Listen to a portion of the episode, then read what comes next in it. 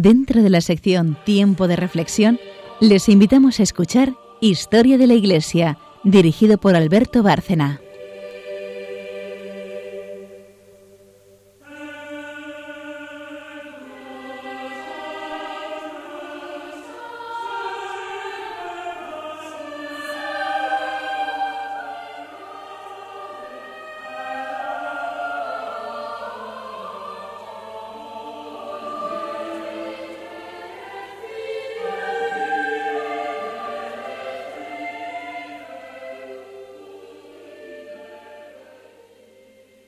Buenas noches, amigos de Radio María. Aquí estamos el equipo de Historia de la Radio, de la Iglesia, perdón. Historias de la Radio es una película, por cierto. Muy divertida, sí. No, Historia de la Iglesia y, como siempre, eh, los de siempre. Buenas noches, María Ornedo. Buenas noches. Buenas noches, Rosario Gutiérrez. Buenas noches. Carmen Turdemontis. Buenas, Buenas noches. Y buenas noches a todos los oyentes de Radio María. Eh, siguiendo el hilo de Historia de la Iglesia, pues nos toca abordar un tema importantísimo también hoy, como es el de la ruptura definitiva de la unidad cristiana de Europa, en un momento en el que, después del concilio de Trento, con un catolicismo combativo, eh, renovado, fortalecido por el mismo concilio, eh, parecía posible una reunificación espiritual europea bajo el signo del, pontificado, bajo el signo del Papa. Y en esto mm, se organiza un último esfuerzo de los protestantes por socavar el poder de las dos ramas de la Casa de Austria, que eran las dos grandes coronas católicas que mantenían la causa del catolicismo, y de la contrarreforma, España y el Imperio. Los mismos Habsburgos, reinando en Madrid y en Viena, eh, sostienen la causa y, bueno, el futuro parecía prometedor para los acuerdos del concilio y para la paz definitiva. Y en esto se forma una gran alianza protestante, eh, siempre el esquema es el mismo, que dará lugar a la Guerra de los Treinta años. Larga, devastadora guerra en la que Alemania pierde hasta la mitad de su población. Es la, peor, la última, pero es la peor de las guerras de religión en realidad. Y digo que el esquema es el mismo porque siempre ocurre que los protestantes buscan un jefe carismático, de gran peso, eh, y ese jefe aglutina a todas las fuerzas protestantes del imperio y de fuera, pero principalmente del imperio. Por eso la guerra que empieza en 1630 y acaba, eh, perdón, en 1618 y acaba en 1648, son 30 años justos, se, se caracteriza o la dividimos en cuatro periodos, que se llaman según el nombre del jefe protestante. Primer periodo, periodo palatino, porque ahí empieza todo. Cuando al subir al trono el emperador, Fernando II de Austria, los protestantes de Bohemia se sublevan contra él. Y ocurre el episodio de la defenestración de Praga, en la que allí, en el castillo de Praga, los representantes del emperador son arrojados por la ventana porque los protestantes de este reino, de Bohemia, pretendían sentar en el trono al príncipe del Palatinado, yerno del rey de Inglaterra, es decir, con gran apoyo protestante, que sería, por lo tanto, eh, el jefe de los protestantes, pero también un nuevo rey de Bohemia, aparte del Palatinado. Por eso el primer periodo se llama así, periodo palatino. Eh, ocurre una batalla importantísima, la batalla de la Montaña Blanca, en la que España derrota a los protestantes porque es el ejército español, muy especialmente el que se vuelca en esta guerra, como veíamos en el programa anterior, cuando Felipe II desplaza a los tercios a Francia para que el protestante Enrique de Borbón no consiga imponer el protestantismo como rey, nuevo rey de Francia, aquí ocurre lo mismo. Los tercios españoles entran en el imperio para defender la causa católica. Y esto va a ocurrir así durante los 30 años de la guerra. El segundo periodo, derrotado ya el príncipe palatino que huye a Holanda, Holanda todavía teóricamente española y sublevada contra el rey de España, viene un segundo periodo en el que los protestantes esta vez vuelven su vista hacia el rey de Dinamarca y por eso el periodo se llama danés. Es Cristian IV quien se pone al frente de, este segundo, de esta segunda etapa y también es derrotado. Pierde este rey de Dinamarca sus ducados en Alemania como consecuencia de aquel liderazgo. Schleswig Holstein, eh, que pertenecían a la Casa Real danesa, se pierden. Es decir, segundo jefe protestante derrotado, la causa cada vez está más complicada para los protestantes. Viene un tercer periodo en el que buscan esta vez a un gran soldado, también rey, el de Suecia, Gustavo Adolfo, que viene eh, al imperio, entra en el imperio, y no solamente es derrotado, tiene enfrente a un gran eh, comandante español, el cardenal Infante, el hermano de Felipe IV, del rey, un Austria que era más soldado que, cardenal en realidad, pero un excelente soldado que consigue derrotar a los protestantes nuevamente en la batalla famosa de Norlingen. Por cierto, Rubens pintó para conmemorar la batalla un cuadro magnífico que está en el Prado y que estuvo en el Buen Retiro primero. Bueno, pues el rey de Suecia no solo es derrotado, sino que pierde la vida combatiendo también en este tercer periodo de la Guerra de los Treinta años. Y cuando ya parece que la causa protestante está descabezada definitivamente y no van a surgir nuevos jefes que puedan aglutinarlos, entonces da la cara a Francia. Y viene el periodo francés, que es el cuarto, en el que la católica Francia, contradictoriamente, y además gobernada en realidad por cardenales, primero Richelieu, posteriormente Mazarino, entra, es Richelieu quien entra en la guerra, porque ahora ya no puede seguir camuflándose. Francia ha estado apoyando a los protestantes durante toda la guerra, pero de forma eh, solapada, ahora ya declara la guerra a España y la jugada es maestra, porque lo que hace es traer la guerra al territorio ibérico. Y viene la sublevación de Barcelona, apoyada por Francia, por supuesto, la de Portugal, que se pierde también, y a España ya a ese último ataque que desune la, la integridad de la monarquía hispánica no puede resistir. Y con la derrota de España, la causa católica eh, ya entra en una crisis insalvable. Cuando todo parecía resuelto, era precisamente lo contrario. Así que finalmente, sin el apoyo español, el imperio o los Habsburgo de, de Alemania no pueden sostener la causa ya más. Esta guerra que estuvo a punto de ganarse y que había costado tantas vidas se, se va a perder. Y vienen las conversaciones de Westfalia, Osnabrück, Münster, en las cuales los católicos y los protestantes toman una serie de acuerdos terribles para el futuro de la Iglesia. Y para el de España, mm, muy en concreto, porque España pierde Holanda, en realidad la tenía perdida, pero aquí reconoce la independencia de Holanda. El imperio queda tan dividido que hablamos de un eclipse alemán, porque el imperio queda, pasa ya a ser una potencia secundaria dividida en más de 300 estados, y sobre todo en lo que nos afecta a nosotros, mm, se establece o se consolida aquel terrible principio de que la religión del príncipe debe imponerse a los súbditos lo que es una de las medidas más tiránicas ¿no? que se han conocido en la historia de Europa. Así que millones de católicos en el imperio alemán tienen que pasar a ser protestantes según el príncipe que gobierne ese mosaico de estados en el que se ha convertido el imperio alemán. Este es el esquema eh, genérico para empezar a hablar de la guerra de los 30 años que tiene esa conclusión dramática que es Westfalia, que también significa, por cierto, el final de la hegemonía española en Europa y el principio de la francesa. Francia ha dado la cara por fin, ha apoyado a los protestantes, es responsable en buena medida de esta debacle católica, pero consigue la hegemonía. Em, a mí me gustaría em, hacer aquí un inciso y hablar un poco de, de, de, España como defensora de la religión, ¿no? que lo es más que nunca en este momento. Entonces vamos a hacer un poco de memoria porque siempre eh, y no y no estamos desacertados pensando esto hemos tenido la convicción de que España pues eh, gastó tiempo energías dinero y esfuerzos en defensa del catolicismo cosa que fue pues muy verdad más allá de los aspectos políticos, de prestigio y de dominio de otras tierras, no cabe duda de que los austrias dedicaron buena parte de sus recursos en, apoyo de las causas religiosas. Y ya si empezamos a hacer historia, eh, vamos a hablar un poco. La reconquista constituyó un antecedente excelente. Otro tanto puede afirmarse de la expulsión de, de, los judíos y de los moriscos o del apoyo a Pío V en su lucha contra los turcos, que desembocó en la victoria de Lepanto de la que hablamos en anteriores programas.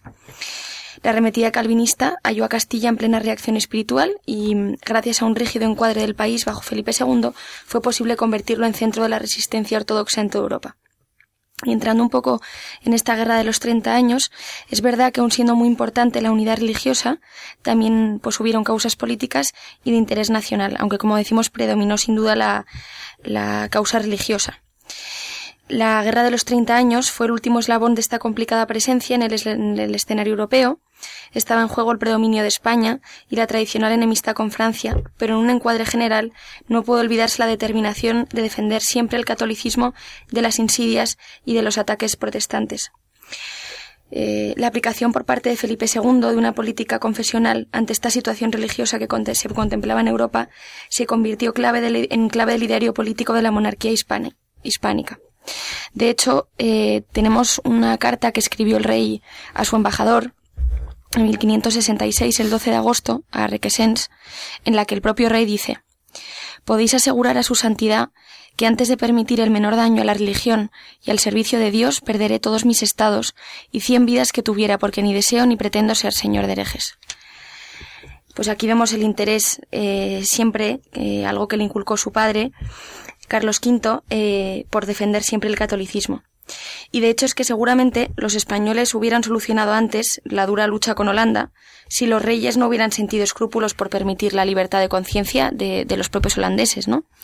Y no faltan otros casos semejantes que, hemos tenido a lo largo de toda nuestra historia de defensa acérrima del catolicismo yo creo que hemos hecho un poco un recuerdo de, de, todos, todo este énfasis que ha hecho siempre, o casi siempre, la corona española en, en, defender el, catolicismo. Y no hay, no hay mejor ejemplo que este, por ejemplo, de, de los holandeses, ¿no? Hubiera sido todo mucho más fácil que se hubiese aceptado el protestantismo en esas tierras.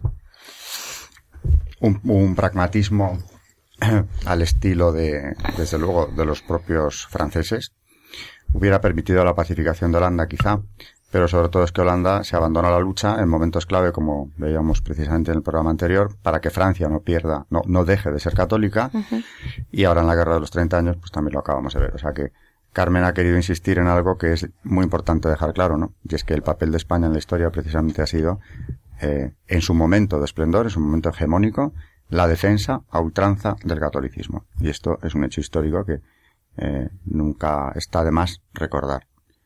Eh, María tenía algo que decirnos. No sé si nos iba a hablar del Papa al que le toca presidir la, la paz de Westfalia, esa paz que es el final de la hegemonía española, y también el eclipse del Imperio Alemán, Inocencio X. Inocencio X que eh, está entre 1644 y 1655. Dicen de él que no tuvo un pontificado ni feliz ni glorioso, como merecía por su piedad y amor a la justicia y a la paz. Eh, yo creo que este pobre papa lo pasó fatal eh, en, su pontificado, ¿no? Nadie le regateó el reconocimiento de sus virtudes y de su ejemplar vida. Tanto su espíritu, su psicología, han sido leídas en el cuadro mm, realista de Velázquez en el que aparece un rostro definido por su mirada como un retrato total, firme y dura, penetrante como una difusa combinación entre lo inquisitivo y autoritario. Los rasgos que aparecen en este cuadro del que se nos habla eh, le han adjudicado la adustez y la desconfianza. Su pontificado está todavía en el barroco y la contrarreforma. Es aún papa de un orden antiguo, que precisamente hizo aguas durante su pontificado en la paz de Westfalia, que fue el acontecimiento que le llenó y cuyos preliminares en 1644 coincidieron con el año mismo de su elevación.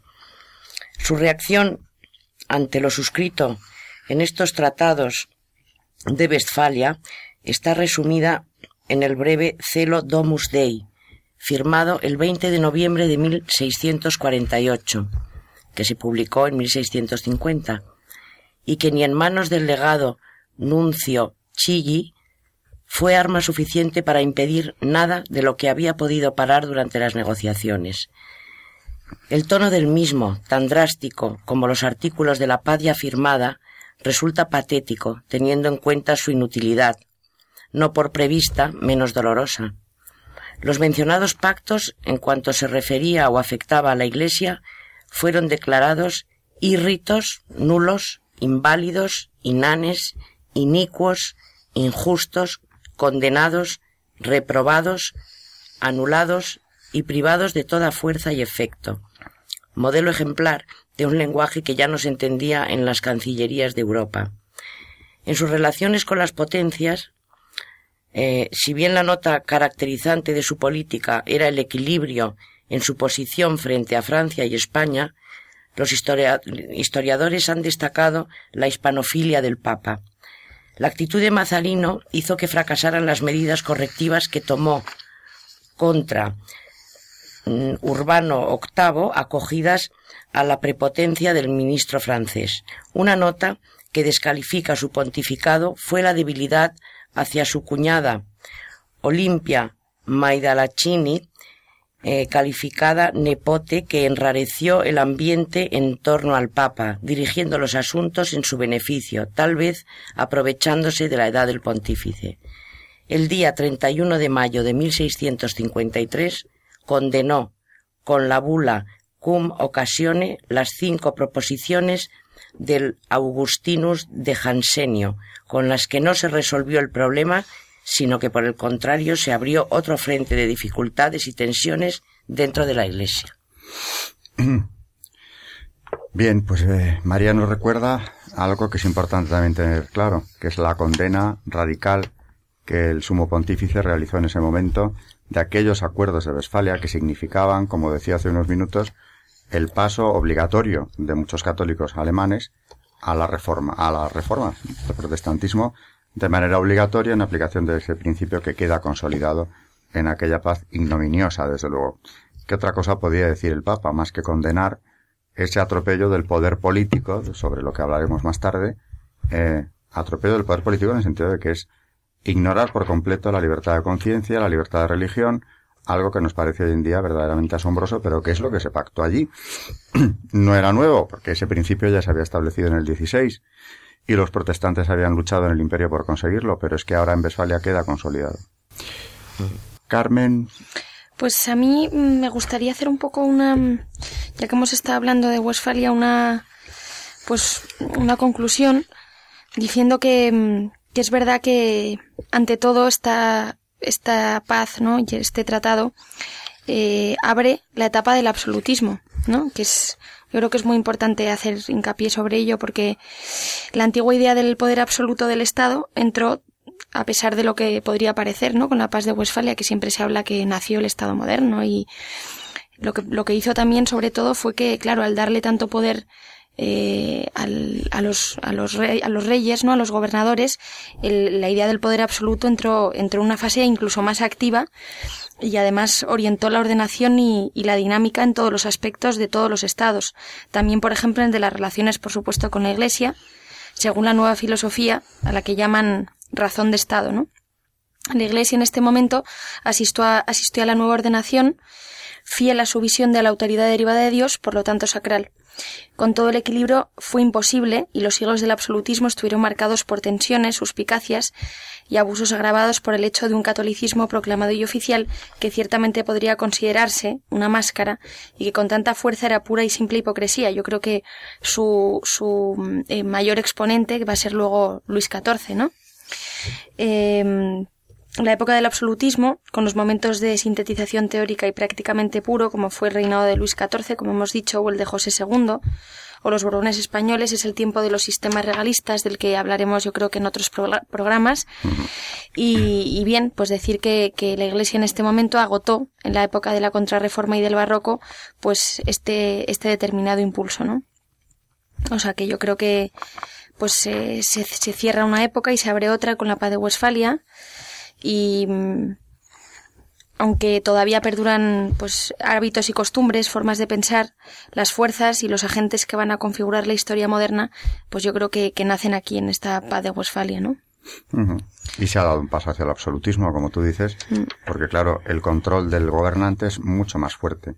Ahora ya también, desde luego, sobre las conciencias incluso, ¿no? Que es la gran eh, batalla del poder desde hace siglos, eh, casi desde los inicios, ¿no?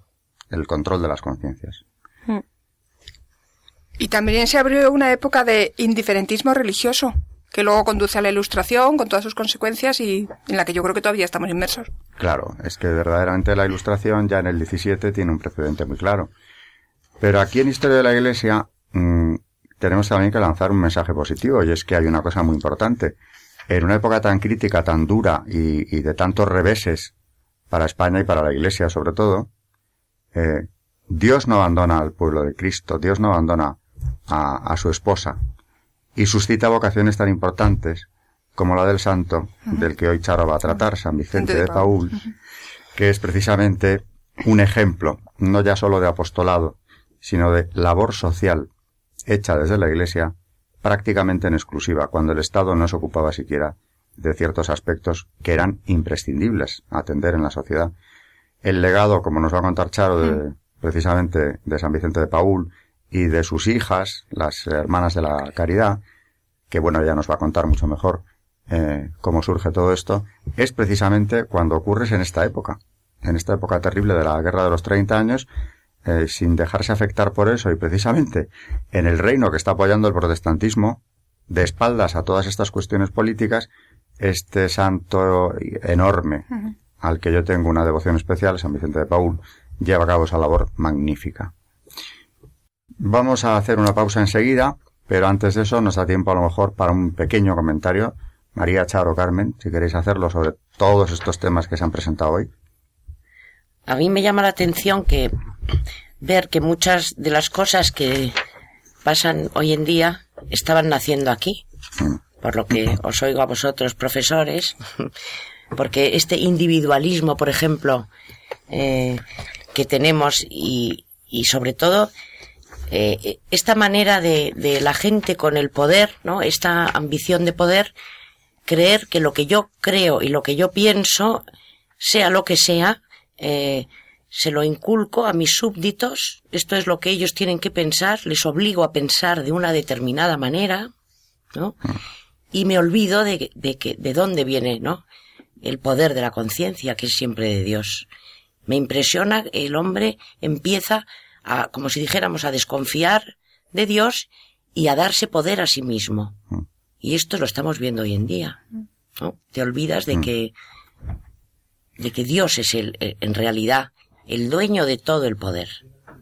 Y el dueño de todas las conciencias. Los orígenes del absolutismo, del totalitarismo que vendrá luego en el siglo XX y del que no hemos salido, porque como los últimos papas han denunciado, nos encontramos en uno nuevo que ellos han llamado dictadura, pero dictadura del relativismo, que no deja de ser una forma de totalitarismo nuevo, pero terrible y que tiene mucho que ver con esto que estamos hablando. Nuevamente es el control de las conciencias, el desprecio eh, por la fe revelada, o el querer interpretarla mm, de la manera y por la dignidad humana. Es que yo voy más abajo todavía le convenga, claro. Claro no desde, luego. Bien pues em, decía que aquí en, en Historia de la Iglesia en Radio María vamos a hacer mm, la primera pausa del programa y tras ella pues empezaremos con ese gran santo que merece la pena conocer bien y desde luego encomendarnos a él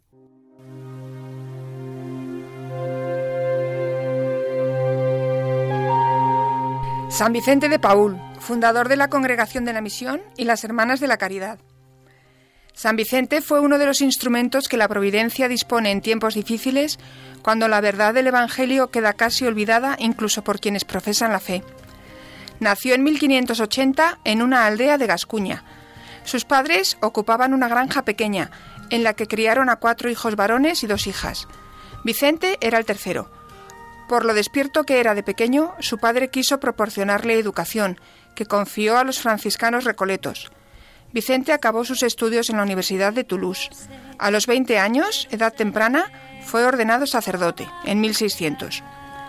Lo poco que sabemos de esta etapa de su vida no nos dice nada de su futura fama y santidad. Lo más destacado que se cuenta es un viaje a Marsella y una cautividad en Túnez de la que escapó de manera romántica, pero los datos no parecen muy sólidos y es casi mejor ignorarlos. Según cuenta él mismo, lo que le interesaba por entonces era tener una situación desahogada. Era capellán de la reina Margarita de Valois. Conforme a las costumbres de la época, recibía las rentas de una pequeña abadía. Se alojaba con un amigo en París. Allí es donde aparece un primer cambio en su vida. A su amigo le robaron 400 coronas. Acusó a Vicente del robo, pues pensaba que solo él podría ser el ladrón. Convencido de ello, empezó a hablar mal de Vicente con todas sus amistades y por todas partes. Vicente negaba el hecho con toda tranquilidad. Decía que Dios conocía la verdad. Aguantó la calumnia seis meses, hasta que confesó el verdadero ladrón. San Vicente lo cuenta en una conferencia espiritual con sus sacerdotes, pero en tercera persona. Así demuestra que la paciencia, el silencio humilde y la resignación son por lo general la mejor defensa de nuestra inocencia y siempre es la mejor manera de santificar nuestras almas en la calumnia y la persecución. En París, Vicente conoció a un santo sacerdote, Peter de Beril, que luego fue cardenal. Este sacerdote sintió gran afecto por Vicente y le convenció para que fuera tutor de los hijos de Felipe de Gondí, conde de Joigny. La esposa de Gondí vio las virtudes de Vicente y le pidió que fuera su confesor y director espiritual.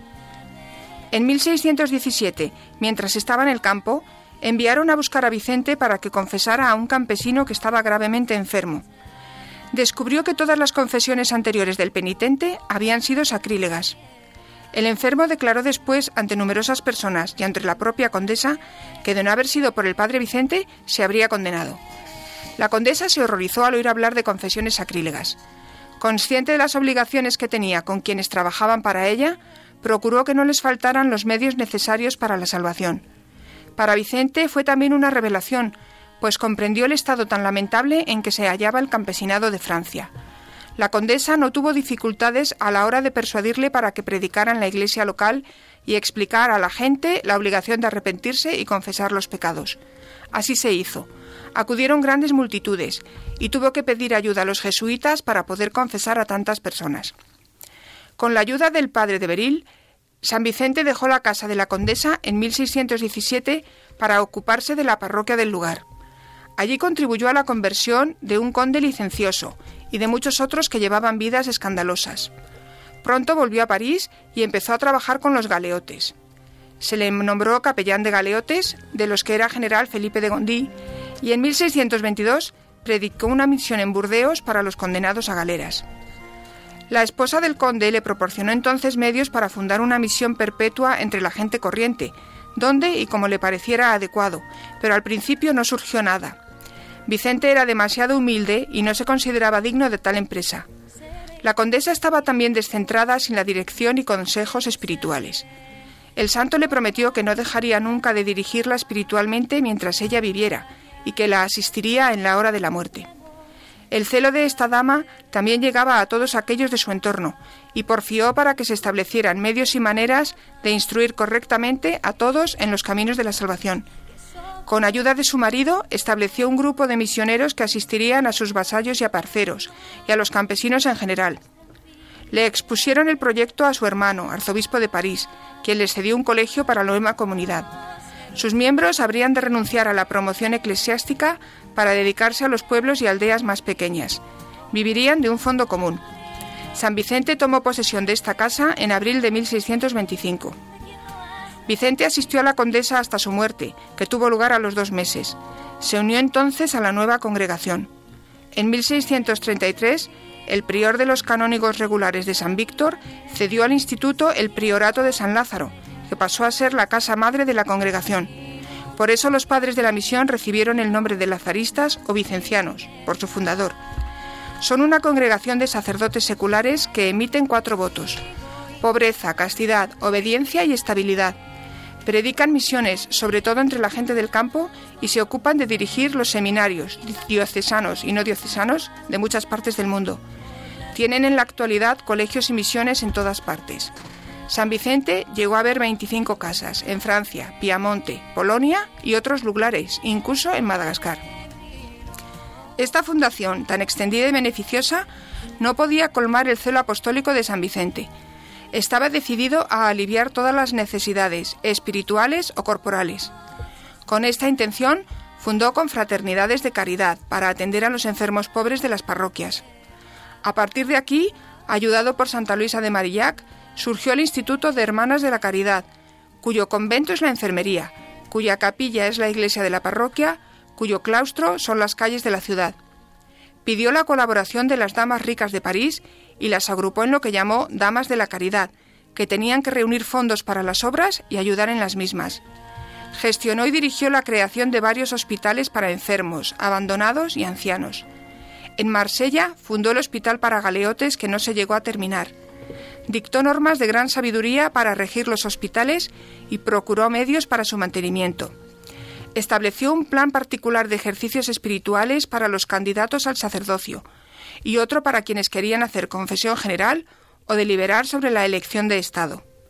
Comenzó también conferencias eclesiásticas regulares sobre las obligaciones del clero, para poner remedio a la gran relajación, abusos e ignorancia que veía a su alrededor, todo esto y más lo logró un hombre que no tenía méritos por nacimiento ni fortuna, ni poseía ninguna de las cualidades que el mundo admira y estima. Durante las guerras de Lorena, al conocer la miseria que reinaba en la zona, Recolectó limosnas en París, que enviaba allí en cantidades de miles de libras. Envió a sus misioneros con los pobres de Polonia, Irlanda y Escocia, incluidas las Hébridas. A lo largo de su vida se rescató a más de 1.200 esclavos cristianos en el norte de África y se socorrió a otros muchos. El rey Luis XIII, en su lecho de muerte, lo hizo llamar. La reina regente, Ana de Austria, lo tenía en gran aprecio y le consultaba en asuntos eclesiásticos y sobre la colación de beneficios. Durante la rebelión de la Fronda, intentó convencer en vano a la reina para que destituyera a su ministro Mazarino por el bien del pueblo. Gracias a San Vicente, las monjas benedictinas inglesas que estaban en Gante pudieron abrir una casa en el norte de Francia en 1652. En medio de tantos y tan importantes asuntos, su alma siempre estaba unida a Dios.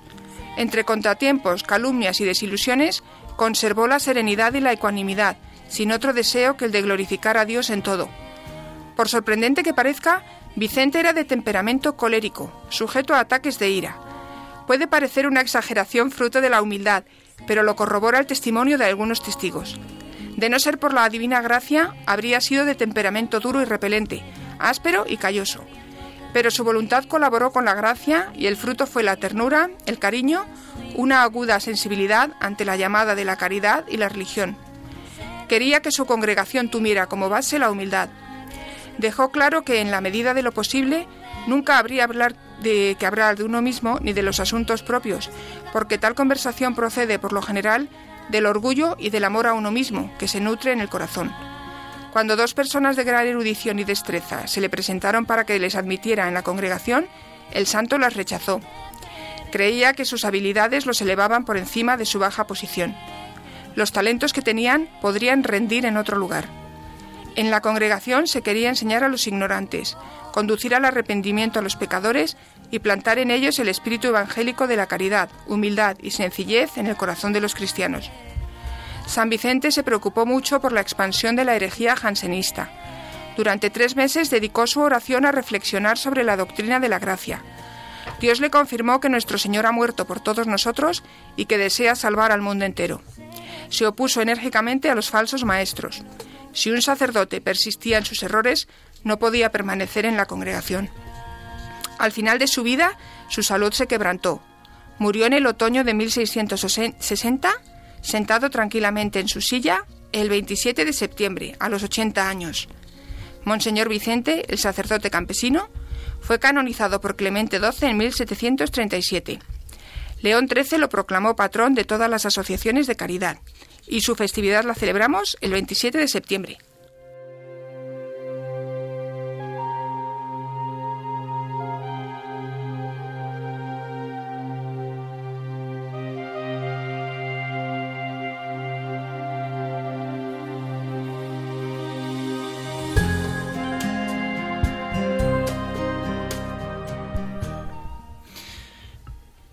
Gracias Charo.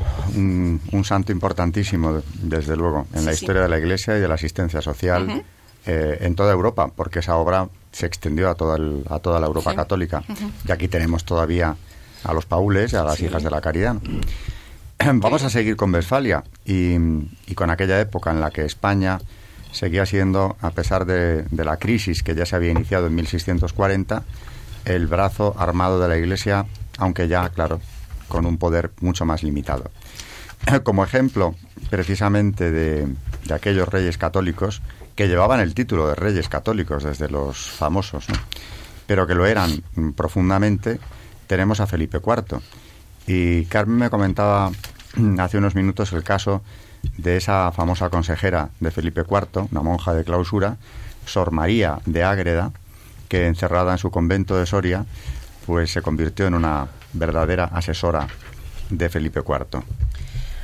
Sí, porque mm, en la época de Felipe IV eh, hay documentadas más de 640 cartas que escribió el monarca a, Sor Ágreda, ¿no? Eh, que era una monja que vivía en Soria y que la verdad es que es un caso bastante curioso porque mm, fue sin salir de su convento eh, se dice que se aparecía en México, donde predicó el Evangelio a los indios de Nuevo México, que, no que evidentemente no lo conocían en absoluto. Eh, lo descubrieron los franciscanos cuando llegaron allí porque los indios de esas tierras hablaban de una señora con un hábito concepcionista que evidentemente nunca se había visto por allí y que era el de la orden de, Sor María y que habría ya evangelizado en esa zona. Mm, Sor María tenía eh, eh, la misma gracia, podríamos decir que tenía el Padre Pío, que, que al parecer se, podría, se podía aparecer en dos sitios a la vez, podría estar en dos sitios a la vez al mismo tiempo. Eh, desde luego, bueno, es algo extraño este suceso, pero lleva varios, varios años en proceso de, de hecho varios siglos en proceso de beatificación. Y simplemente hacía referencia a, a esta monja, puesto que eh, vemos cómo a través de, de, de, la cantidad enorme de cartas que le envía Felipe IV pidiéndole consejo, sobre todo para sus asuntos pues eh, de guerra o incluso consejos personales, vemos la influencia, ya que estábamos hablando antes de eh, la importancia del catolicismo dentro de España, pues la influencia que tienen todos estos sacerdotes, monjas, ¿no? que durante muchísimos años estaban al servicio de, los reyes y, del, y de los cuales los reyes se fiaban muchísimo, ¿no? Y vemos aquí que a pesar de todos los vaivenes, ¿no? Eh, estos reyes, pues eh, desde luego mm, basaban muchas veces sus actos en consejos o en o en, lo que les decían no pues estos estos personajes de la iglesia en este caso Felipe IV y esta monja no pues por, por comentar uno de los de, tantos casos que hay con muchos reyes y sacerdotes y monjas no y Westfalia sí. Seguimos con Westfalia em, algún comentario final ¿no? que querías hacernos también sobre lo que fue esa paz pues sí, eh, simplemente, ya que antes no, no, me ha dado tiempo, quería hacer eh, otra, otra pequeña conclusión, ¿no? ya un poco más histórica de lo que supuso de lo que supuso Westfalia para Europa, ¿no? Y es que dentro del, del tema religioso yo diría que es la más extensa y profunda escisión religiosa de Europa, bueno, por supuesto la segunda, ¿no? Porque como ya hemos dicho muchas veces, la primera y la más fuerte, que de hecho mm, Westfalia su heredera es la es la, la reforma protestante, ¿no? La llamada reforma protestante que ya hemos dicho que no nos parece muy bien, ¿no? Esa, esa palabra para denominarla, pero bueno. Eh, ¿Por qué? Porque, porque es la es la escisión religiosa más extensa y profunda de Europa porque en cierta manera se convierte en un acta con doble, con doble significado. Por un lado, la transposición de una época caracterizada por la unidad religiosa y cultural, a pesar de, todas las cosas que muchas veces comentamos, y de errores papales y, y de un sinfín de cosas, pero sí que es verdad que había una unidad religiosa y cultural. Y aquí nace una nueva, la llamada moderna, ¿no? después de un siglo largo de guerras por motivos religiosos, como, como Alberto nos ha dicho, es la última gran guerra religiosa, produce la división y el abandono de la causa por la que media Europa había luchado contra la otra mitad. Recordamos la Europa del Sur, España, Italia, Francia, aunque luego vemos, ya sabemos lo que pasa con Francia, y la mitad del imperio lucharon por mantener la unidad, Inglaterra, los Países Bajos y los ribereños del Báltico, la otra mitad de Alemania por un ideal religioso que comportaba la división religiosa, ¿no? Y el Tratado de Westfalia ratificó lo que de hecho pues ya, ya venía siendo un hecho consumado, ¿no? Y lo religioso como estímulo y como impulso activo siguió presente pero animado un contexto, pero animando un contexto y unas estructuras nuevas, las nuevas naciones en las que se convirtió en apoyo y fertilizante de lo nacional.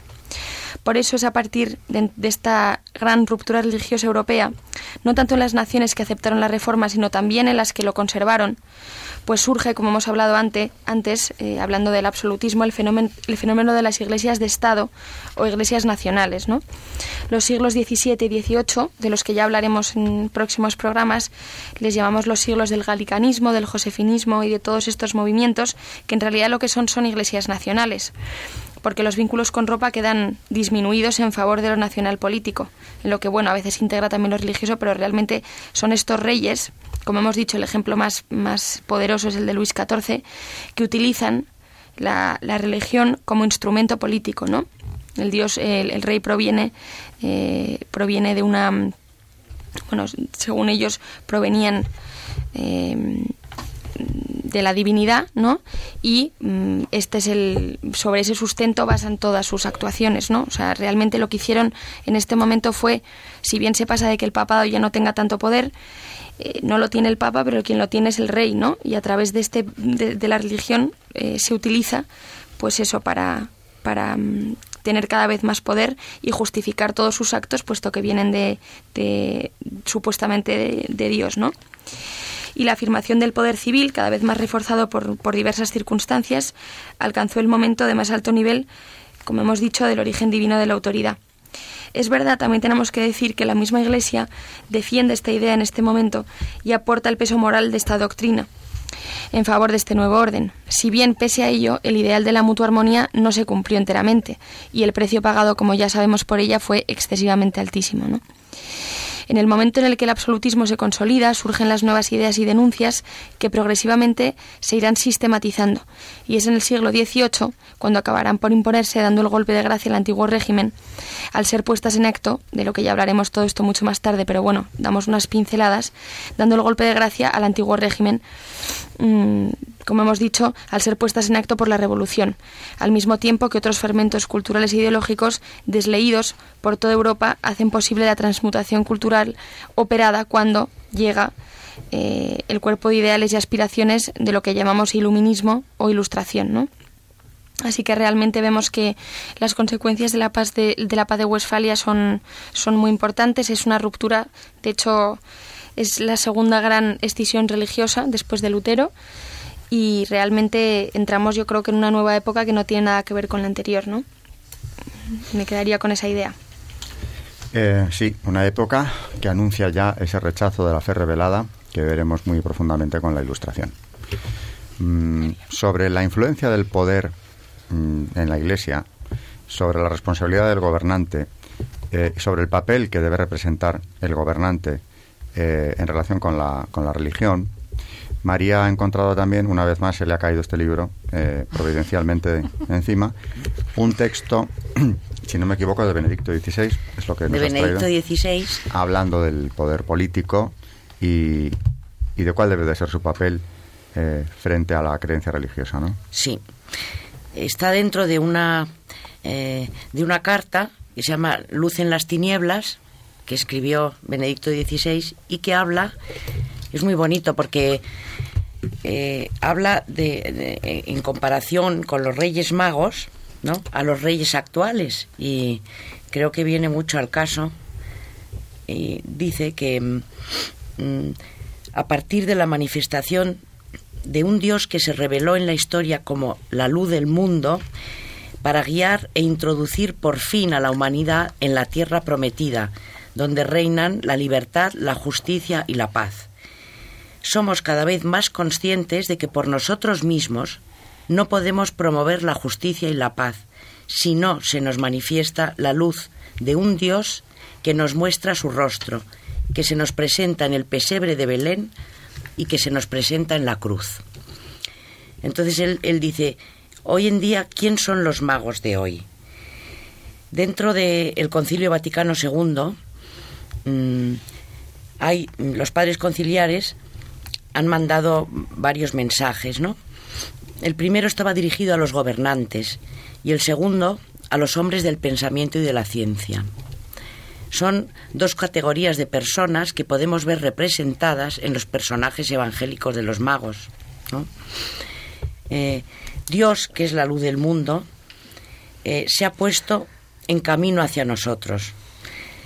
Eh, él explica que no es que el hombre esté y por sí mismo esté buscando a Dios, sino que es Dios mismo el que está en peregrinación hacia nosotros. Dice, mm, hablando de, de los mensajes estos conciliares a los que me refería, dice, es a vosotros a quienes toca ser sobre la tierra los promotores del orden y de la paz entre los seres humanos. Pero no lo olvidéis, es Dios, el Dios vivo y verdadero, el que es el Padre de la humanidad y es Cristo, su Hijo eterno, quien vino a decírnoslo y a enseñarnos que todos somos hermanos. Él es el gran artesano del orden y la paz sobre la tierra, porque es Él quien conduce la historia humana y el único que puede inclinar los corazones a renunciar a las malas pasiones que engendran la guerra y la desgracia. ¿Cómo no reconocer en estas palabras de los padres conciliares la huella luminosa del único camino que puede transformar la historia de las naciones y del mundo? También en el mensaje a los hombres del pensamiento y de la ciencia dice, Continuad buscando sin cansaros, sin desesperar jamás de la verdad. En efecto, el gran peligro consiste en perder el interés por la verdad y buscar solo el hacer, la eficiencia, el pragmatismo. Recordad, prosiguen los padres conciliares, las palabras de uno de vuestros grandes amigos, San Agustín. Busquemos con afán de encontrar y encontremos con el deseo de buscar aún más. Felices los que poseyendo la verdad la buscan más todavía a fin de renovarla, profundizar en ella y ofrecerla a los demás. Felices los que no habiéndola encontrado caminan hacia ella con un corazón sincero, que busquen la luz de mañana con la luz de hoy hasta la plenitud de la luz. Lo que decían estos dos mensajes conciliares juntamente con los gobernantes de los pueblos, los investigadores y los científicos, hoy es más necesario que nunca incluir a los representantes de las grandes tradiciones religiosas, aunque sean no cristianas, para invitarles a confrontarse con la luz de Cristo, que no vino a abolir, sino a cumplir lo que la mano de Dios ha escrito en la historia religiosa de las civilizaciones, especialmente en las grandes almas, que han contribuido a edificar la humanidad con su sabiduría y sus ejemplos de virtud. Cristo es la luz, y la luz no puede oscurecerse, solo puede iluminar, aclarar, revelar. Por tanto, que nadie tenga miedo de Cristo y de su mensaje. Y si a lo largo de la historia de los cristianos, por ser personas limitadas y pecadoras, lo han traicionado a veces con sus comportamientos, esto hace resaltar aún más que la luz es Cristo y que la Iglesia solo la refleja permaneciendo unida a Él. Ahora vuelve a hablar de los magos y dice, lo que nos maravilla siempre es que se postraron en adoración ante un simple niño en brazos de su madre, no en el marco de un palacio real, sino en la pobreza de una cabaña en Belén. Esto está en Mateo 2.11. ¿Cómo fue esto, esto posible? ¿Qué convenció a estos magos de que aquel niño era el rey de los judíos y el rey de los pueblos? Ciertamente les persuadió la señal de la estrella. Los magos han sido personas íntimamente abiertas a la verdad. A diferencia del rey Herodes, obsesionado por sus deseos de poder y de riqueza, los magos se pusieron en camino hacia la meta de su búsqueda y cuando lo encontraron, aunque eran cultos, se comportaron como los pastores de Belén. Reconocieron la señal y adoraron al niño, ofreciéndole los dones preciosos y simbólicos que habían llevado consigo. Bueno, ahora ya termino dentro de esta carta tan bonita de Benedicto XVI en la que dice, el ejemplo de los magos de entonces es una invitación también para los magos de hoy, para abrir su mente y su corazón a Cristo y ofrecerle los dones de su búsqueda. A ellos, a todos nuestros contemporáneos, quisiera repetirles hoy, no tengáis miedo de la luz de Cristo, su luz es el esplendor de la verdad. Dejaos iluminar por él, pueblos todos de la tierra, dejaos envolver por su amor y encontraréis el camino de la paz. Maravilloso texto. Los magos como modelo de gobernante, buscando la verdad y no tratando de manipularla, buscando la verdad, adorándola. Esa verdad que se manifestaba en esa epifanía que celebramos el Día de los Reyes Magos, una, manifestación de Dios. Y ya para acabar, historia de la Iglesia, Charo, me gustaría que hicieras un comentario breve, porque nos queda muy poco. Es que se me ha ocurrido al hablar de la responsabilidad de los gobernantes unas palabras de la Escritura que vamos a dejar aquí porque algún día las comentaremos para acabar con algo positivo en otra ocasión. Y viene a decir algo así como inquisitio durissima fiet, algo así como se les va a someter a un juicio severísimo. Yo lo interpreto más bien por que tienen que ejercer ese poder como proveniente de Dios con las consecuencias que ello lleva. Muy bien, pues eh, hemos acabado este programa. Buenas noches, María Ornedo. Buenas noches y, muchísimas gracias. Rosario Gutiérrez. Hasta el próximo programa, si Dios quiere. Y Carmen Turdemontis. Buenas noches y hasta el próximo programa. Gracias a las tres y buenas noches a todos nuestros oyentes de Radio María.